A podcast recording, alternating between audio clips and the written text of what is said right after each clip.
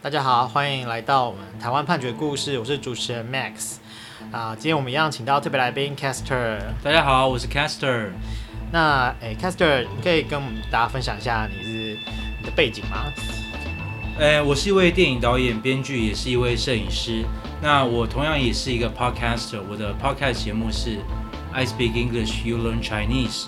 那我是完全是没有任何法律背景的。是因为有就是录音方面的专业才被我找来，对不对？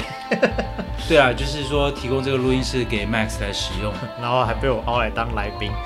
好，那我们今天一样要来呃跟大家分享的是呃判决是台湾彰化地方法院一百零七年度易字第一一二三号的刑事判决。那一样它的判决全文我们都可以上网去查询。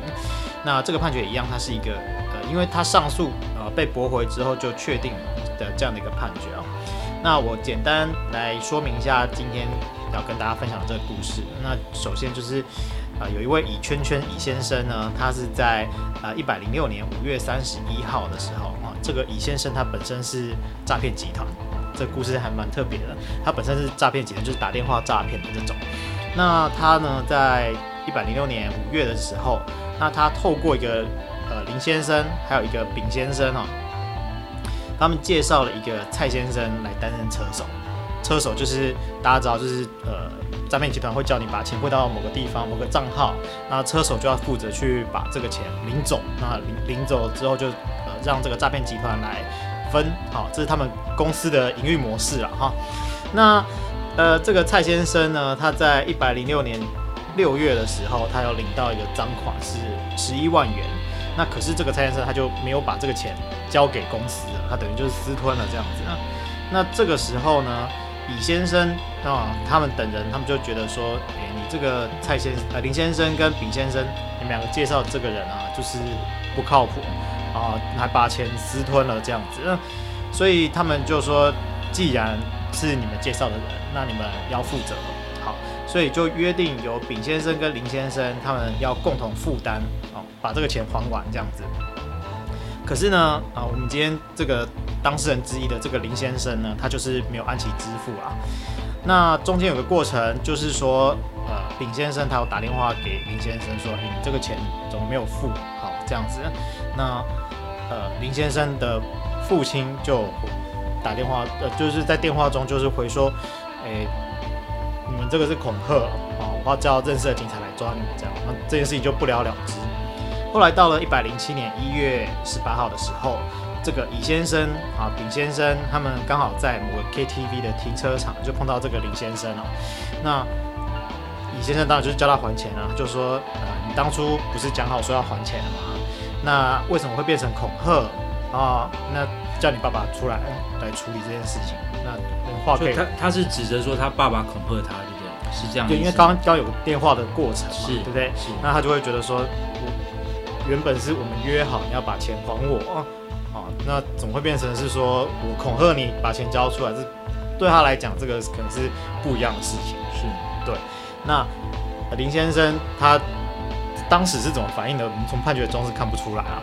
可是我们可以看出来是这个李先生他当时有把手呢挡在这个林先生的前面，好，那有要阻止他离开。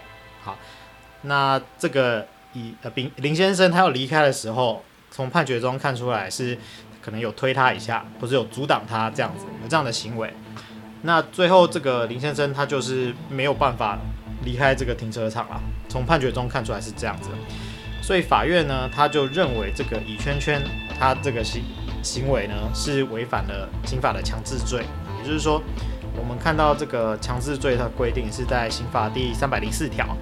它的条文规定是说，用强暴胁迫的方式，哦，使人行无义务之事，或者是妨害人行使权利。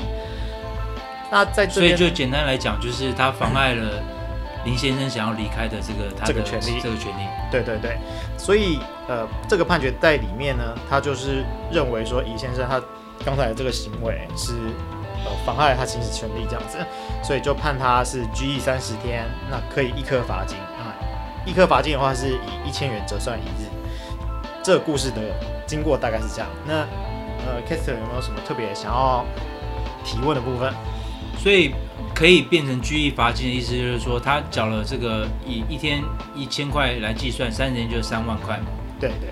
那三万块就意思就是说他可以不用被拘役，是这样的意思。对，所谓的拘役其实它就是比较短期的，比如徒刑这样子。哦、好好好，那就是。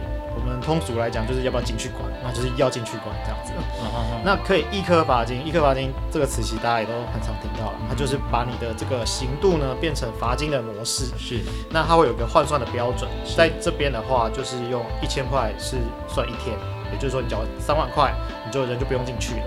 是。对。所以就是要进去的话，也是进去这种一般的监狱就对了。那当然，这个不是我们在电影院看。在电影电影上面看到的，比如说，呃，警察局有那种，那，警察局有跟警察局是不一样，是不一样，因为警察局它就是你什么短期的，短期的，对对。那长期的话就会有比较长的拘留的方式，这样子，拘留的地点应该这样讲。对对。那如果进去要剃头发吗？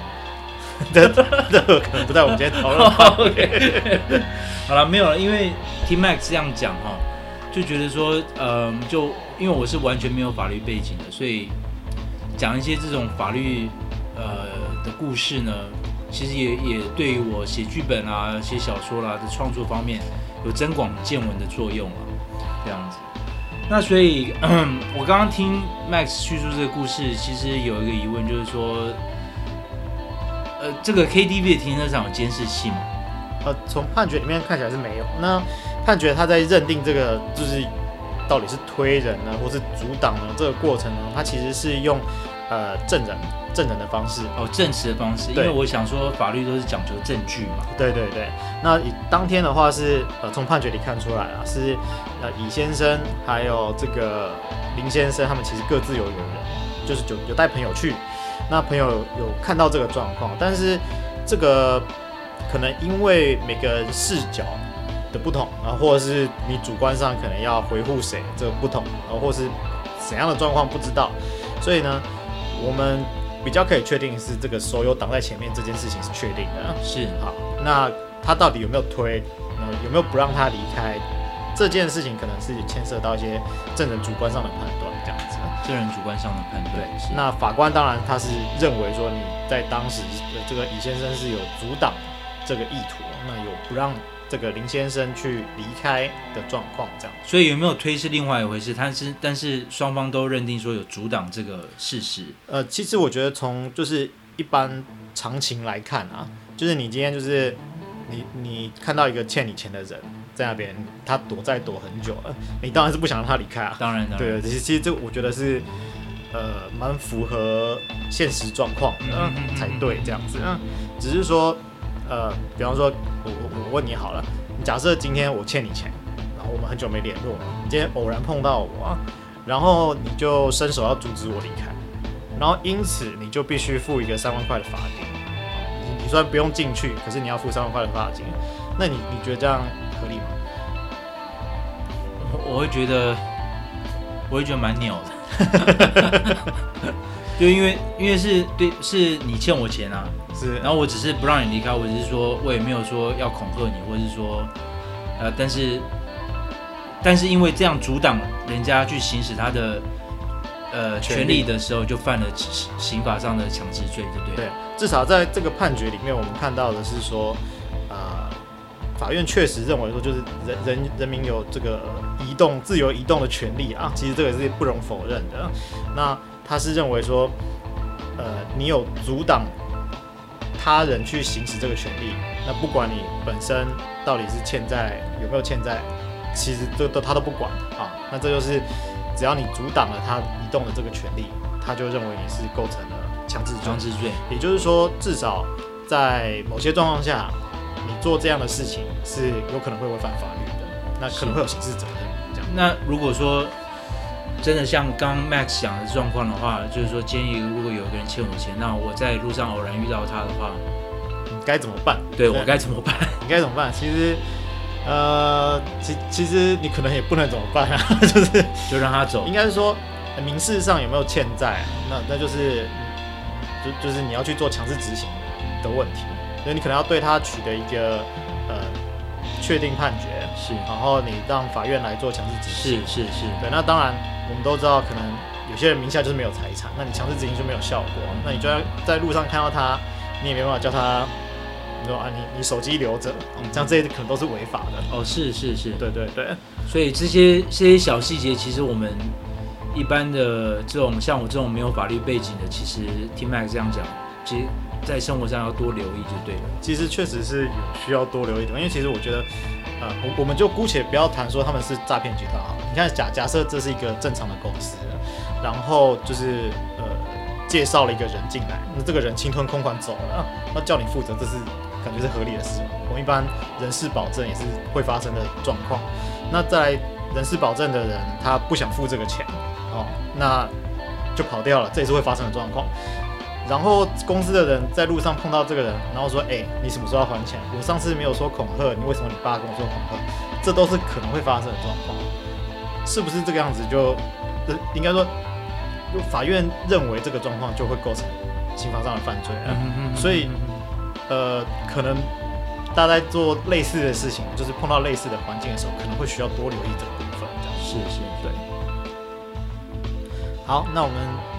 第一集的台湾判决故事就到这边告一段落，谢谢 Caster，谢谢 Max，拜拜，拜拜。